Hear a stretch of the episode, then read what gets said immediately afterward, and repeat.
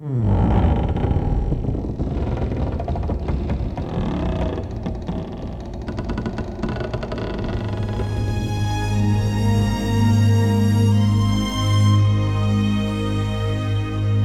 复鲜明地亮出了自己的态度，说：“今日中国不变法，则必亡。”首倡物竞天择、点醒国人的严复，为什么会开历史的倒车去支持袁世凯恢复帝制呢？他虽然提倡革除旧弊，而自己却是吸食鸦片，而且始终无法戒除。他不断的呼吁要自由平等。但是呢，自己却有妻有妾，自己还要调和妻妾的矛盾。李克强总理评价他说：“他启蒙了几代中国人，同时又保有一颗纯正的中国心。”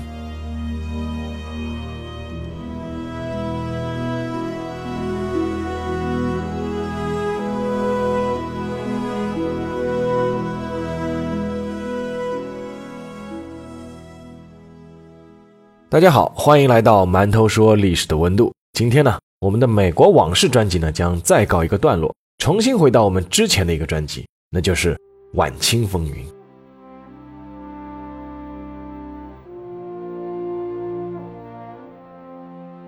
今天我们要说的这个晚清人物啊，他赫赫有名，一直被认为是中国近代第一批睁眼看世界的人之一。但是，他晚年的一些人生抉择。却又让我们看不太懂。他叫严复，今天呢，我们就来说说他的故事。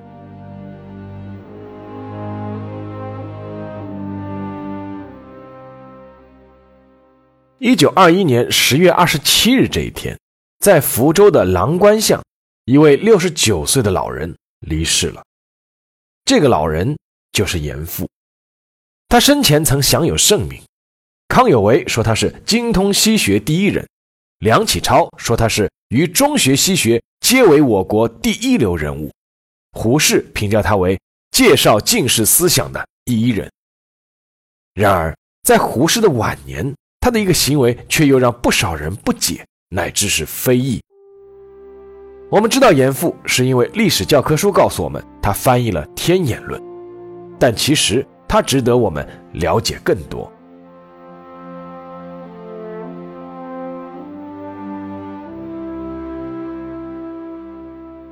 严复其实应该成为一名海军军官的。他出生于1854年1月8日，福建人。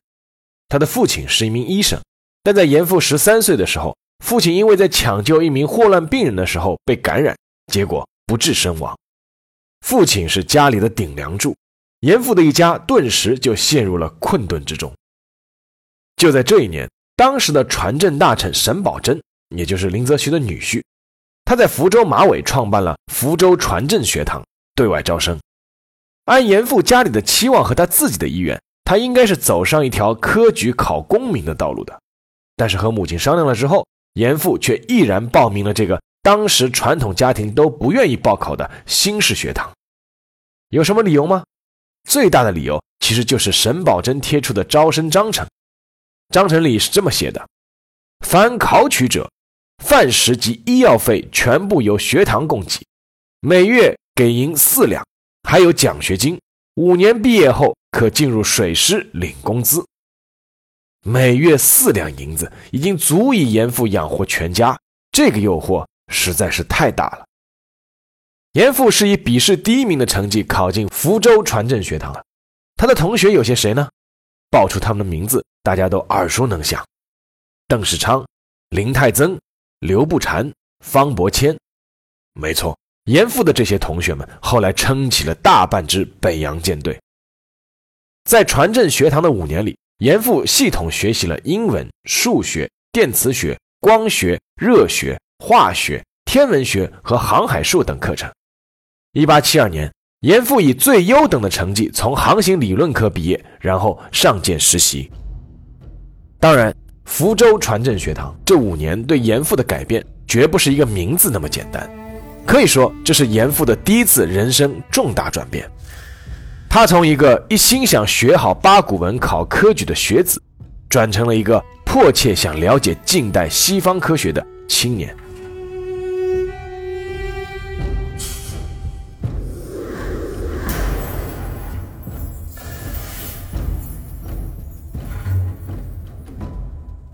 一八七七年二十三岁的严复出国了。他是作为中国海军选拔出的十二名最出类拔萃的人员公费派往英国格林威治皇家海军学院学习航海术的。到了英国之后，刘步蟾、林泰曾、蒋超英三个人直接是上舰实习，剩下的九位学生参加了皇家海军学院的考试，其中严复、方伯谦、林永生、萨振兵等六人通过了入学考试。这里再提一下萨振兵啊，这个人后来是当到了清朝海军的总司令，民国的海军总长。那这六个人呢，就成为了这所皇家海军学院创建以来的第一批外国留学生。严复前后在英国是待了两年，在这两年里，严复提升了绝不仅仅是在航海术方面的知识，而是对整个西方社会的认识。在清朝驻法国公使郭松涛的提携下，严复和同学们一起去法国巴黎参观了世界博览会。是大受震动，严复还利用休息日自己去旁听英国法庭的开庭，看到原告和被告是坐在一间房间里，有专门的律师为双方辩护，这种闻所未闻的景象让严复归底数日，若有所失。严复开始渐渐思考一个问题：西方比我们强，真的只是靠船坚炮利吗？带着这个思考。他和年长他三十五岁的驻法公使郭松涛成了忘年交，因为两个人的观点在这一点上是完全一致的，那就是中国如果只是学习西方列强的海军、陆军，只是买船造炮练兵，那只是学了皮毛，是不可能富强起来的。这里要提到的这个郭松涛，他也是一位奇人，他早年是曾国藩的幕僚，之后担任驻英公使和驻法公使，也是中国第一批睁眼看世界的人。他主张中国要借鉴和学习西方的文化和制度，而不只是军舰和大炮。可惜当时这个说法在国内是应者寥寥。一八七八年，一年前考进英国皇家海军学院的六名中国学生都以优异的成绩修完了学业。在郭松涛的提议下，严复被点名再留下学习一年。在这多出来的一年里，严复读了大量当时在欧洲非常流行的书。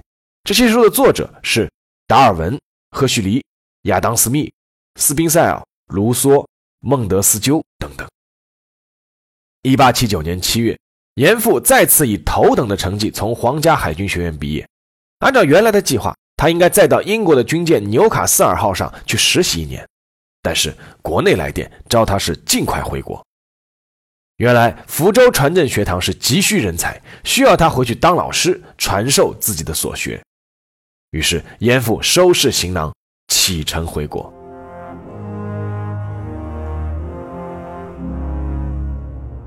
这时候的他已经经历了第二次转变，他从一个渴望学习西方先进知识的青年，到一个已经对西方社会乃至政治制度有所了解，并慢慢建立了自己思想体系的人。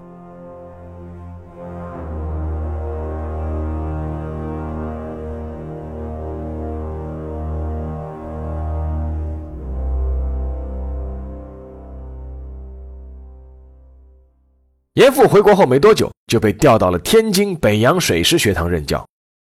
北洋水师学堂是一所新式海军学校。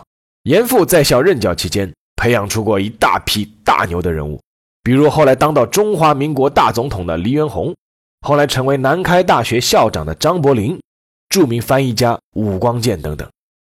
不过，一场颠覆整个中国命运的战争。打破了严复安心一直教书育人，让中国富强起来的幻想。这场战争就是1894年的中日甲午战争。甲午战争对严复而言，有着远超普通人的刺激和伤害。在北洋舰队里，有无数他的同学、学生、朋友，尤其是他当年的那批同学，在舰队里都已经担任了高级指挥官。但是在甲午海战中，他们殉国的殉国，自杀的自杀，处斩的处斩，几乎是全军覆没。严复从福州船政学堂毕业后不久，还曾随清朝自主设计的第一艘近代巡洋舰“扬威号”访问过日本的长崎和横滨。当时日本还在建设海军，在港口，无数日本民众闻讯赶来，用羡慕和崇拜的目光仰视清朝的军舰，而才二十年。乾坤已经逆转。当时严复称自己是经常是夜起而大哭，在给朋友的信中，他曾经写到自己是心惊手颤，书不成字。但是又能怎么办呢？这场战争让无数的中国人从睡梦中惊醒，但新的出路又在哪里呢？而严复所能提供的，只有是自己的思想，还有就是手里的那支笔。于是他开始了第三次转变，他从一个安于育人的教书匠。转变为一个开始不断用文字去唤醒世人的文人。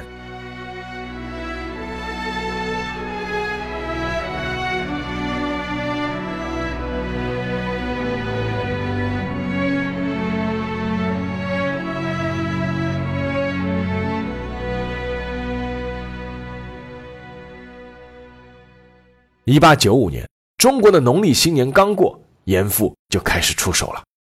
在天津的《直报》上，严复连续发表了《论事变之急》《援强》《辟韩》和《救亡绝论》这四篇文章，而这四篇文章的主旨都是只有一个：呼吁改革。和李鸿章提出的中国遭遇数千年未有之大变局一样，严复也指出，今日之事变，盖自秦以来未有若斯之急也。而中国人当初蔑视的这个夷狄，早就不是以前概念中那种没有开化的蛮夷了。在这些文章里，严复鲜明地亮出了自己的态度，说：“今日中国不变法，则必亡。”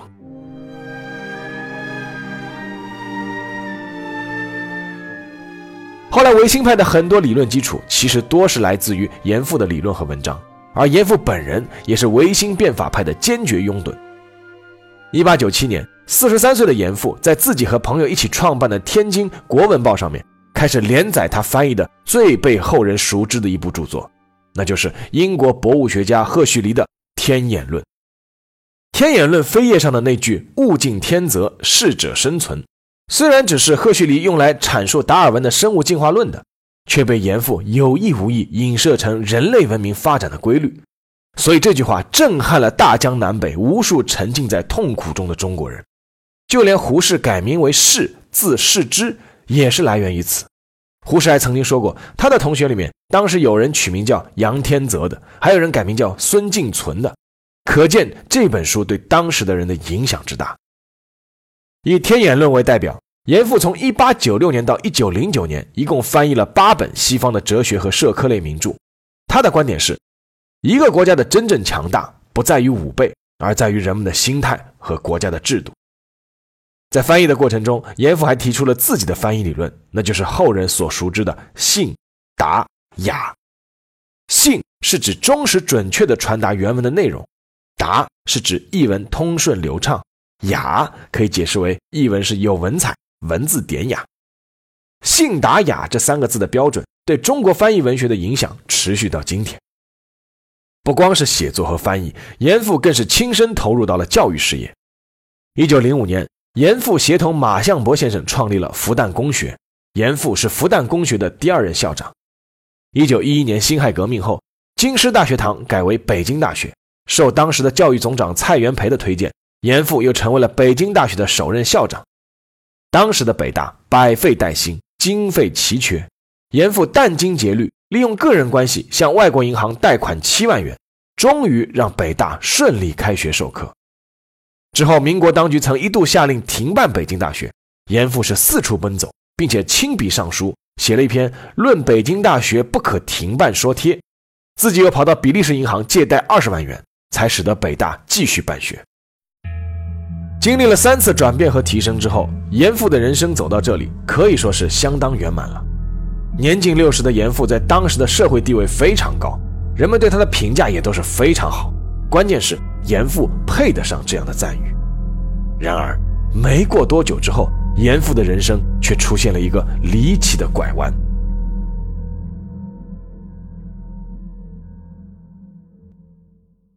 一九一五年八月十四日，一个新的政治团体成立了，这个团体叫做筹安会。这个筹安会成立的目的其实只有一个，那就是帮助袁世凯称帝、宣传造势。筹安会的理事长是袁世凯的亲信杨度，这不出人意料。副理事长孙玉云，理事刘师培、李变和，还有胡英，这四个人当初全都是革命党成员，被杨度笼络过来，一起支持袁世凯称帝，这个倒还是有些意外的。但最出人意料的是，这个由六人发起的筹安会名单上，最后一个人的名字是严复。严复名列所谓的筹安六君子，在当时是引起了轩然大波。长期以来，这似乎也成为了严复人生的一个污点。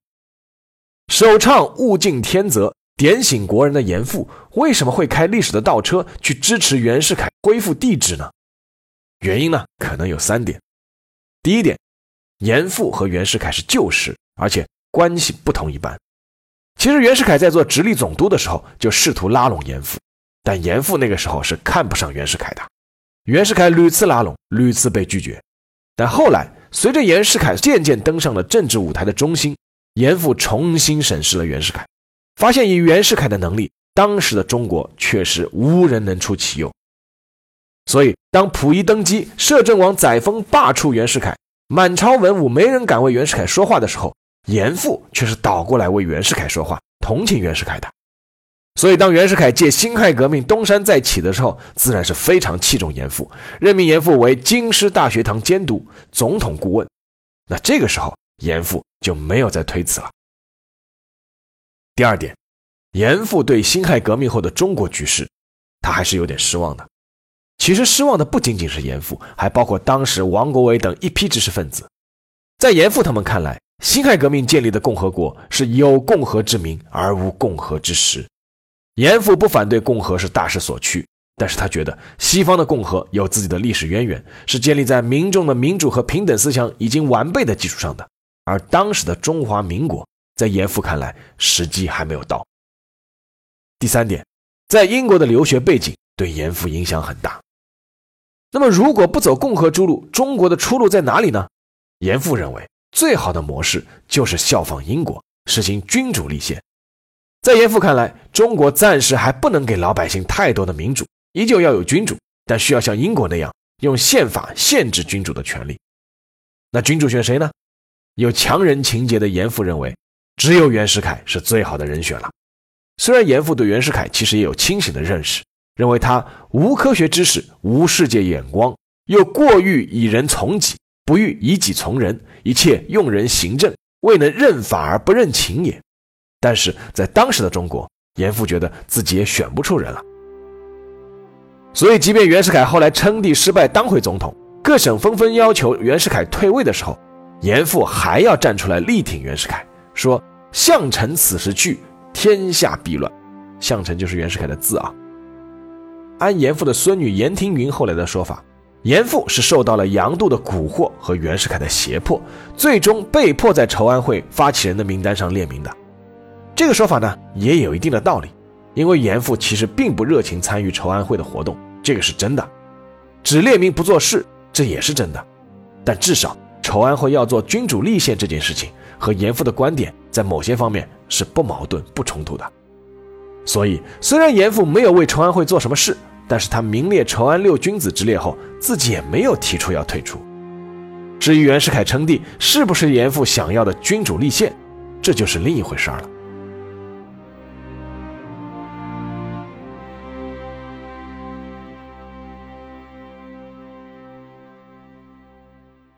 其实啊，当时有很多人是劝过严复的，请严复一起创立复旦公学的马相伯，当时就曾劝过严复，大意呢就是说，像杨度啊、孙玉云啊这些人都还年轻呢，他们想往上爬是可以理解的。你严复年纪已经那么大了，干嘛还要这样？而严复的老乡、著名的文学家和翻译家林纾也曾经劝他，认为无论今后袁世凯称帝成功还是失败，对严复而言都不是好事情。但是严复都没有听。袁世凯称帝失败之后，林殊劝他离京避祸，但严复的回答是：“是祸躲不过，我老了，你不惜什么了，是非终将大白。”这句话什么意思呢？就是严复当时还是认为自己的观点是经得起时间的考验的。所以，虽然严复最终在家人的劝说下是避居天津，最后又回到了福州老家终老，但是哪怕到离世前，他的观点依旧还是一分为二。对当年名列筹安会拥护袁世凯，严复呢曾经对人说过：“他说当断不绝，须臾委夷，明登黑榜，有愧古贤，可见严复还是有悔意的。不过他最后留下的遗嘱也鲜明地表明了自己的态度，那就是中国必不亡，旧法可损益，必不可叛。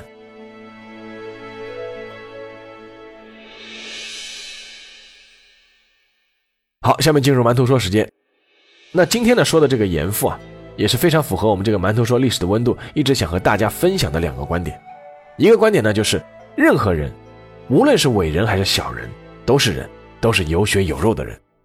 比如严复，严复他是以睁眼看世界和传播当时西方先进思想闻名的，但是呢，他虽然提倡革除旧弊，而自己却是吸食鸦片，而且始终无法戒除。他不断的呼吁要自由平等。但是呢，自己却有妻有妾，自己还要调和妻妾的矛盾。他传播科学文明，自己呢却精通周易占卜，而且呢是深信此道，对自己墓地的风水严格把关。他呼吁变法革新，但最终自己的墓碑却用的是自己生前手书的叫“清侯官严几道先生之寿谕”，而当时啊，大清早就已经亡了。所以，他矛盾的性格一定程度上也影响了他的政治主张，既想革新破除专制，又希望不要太暴力，不要打破传统。而想跟大家分享的另一个观点呢，就是我们品评一个历史人物，不能完全跳出他当时所处的时代，用一个上帝视角来评价。那严复当时所处的是一个什么时代呢？就是一个三千年未遇的大变局时代。当时无数的中国人都是在用自己的学识、自己的经验和自己的想法。不断摸索让中国重新富强的方法，从康有为到梁启超，从严复到蔡元培，时代是滚滚向前，每个人的观念都在不断的变化，不断的适应时代的发展，没有一个人是穿越回去的。所以，谁又能够拍胸脯担保自己能够看清一百年以后的世界究竟是怎样的呢？包括我们之前说过的那位杨度，虽然他拥护君主立宪，但是他后来张勋复辟，请他出山，他是不屑一顾的。因为他知道那不是他所希望看到的制度，杨度最后是秘密加入了中国共产党，而且是在白色恐怖时期，他在共产党最危在旦夕的时候加入，所以他绝对不是投机，而是他真心想找一种让中国富强的方法，而且他认为他找到了。所以严复在晚年加入筹安会这个行为啊，现在看来确实是有些荒唐，但是毕竟他还是遵从自己内心的，他自己认为君主立宪适合当时的中国。那我们现在当然可以讨论他的眼光问题，但是我们也要设身处地的带入他的视角，至少在当时，他也是希望中国好的。一九零五年，严复曾经在伦敦与孙中山有过一次见面，两个人最后并没有达成一致的观点，因为严复认为，以中国国民目前的素质，首要任务是教育，要走一条循序渐进的道路，不然就算革命了，依旧还是换汤不换药。而孙中山认为，如果按严复的路子走，人寿几何，什么意思呢？就是要等到什么时候？所以说他称严复是思想家，而自己呢是实干家。那孙中山当然是伟人了，但我觉得严复也可以算是伟人。他对当时西方与中国的理解，以及他的思想，在他所处的那个时代还是非常独到而且难得可贵的。就像我们现在总理李克强曾经这样评价严复，说每个中国人都应该记住严复。严复学贯中西，是第一批放眼看世界的中国人。而更可贵的是，李克强总理还评价他说：“他启蒙了几代中国人，同时又保有一颗纯正的中国心。”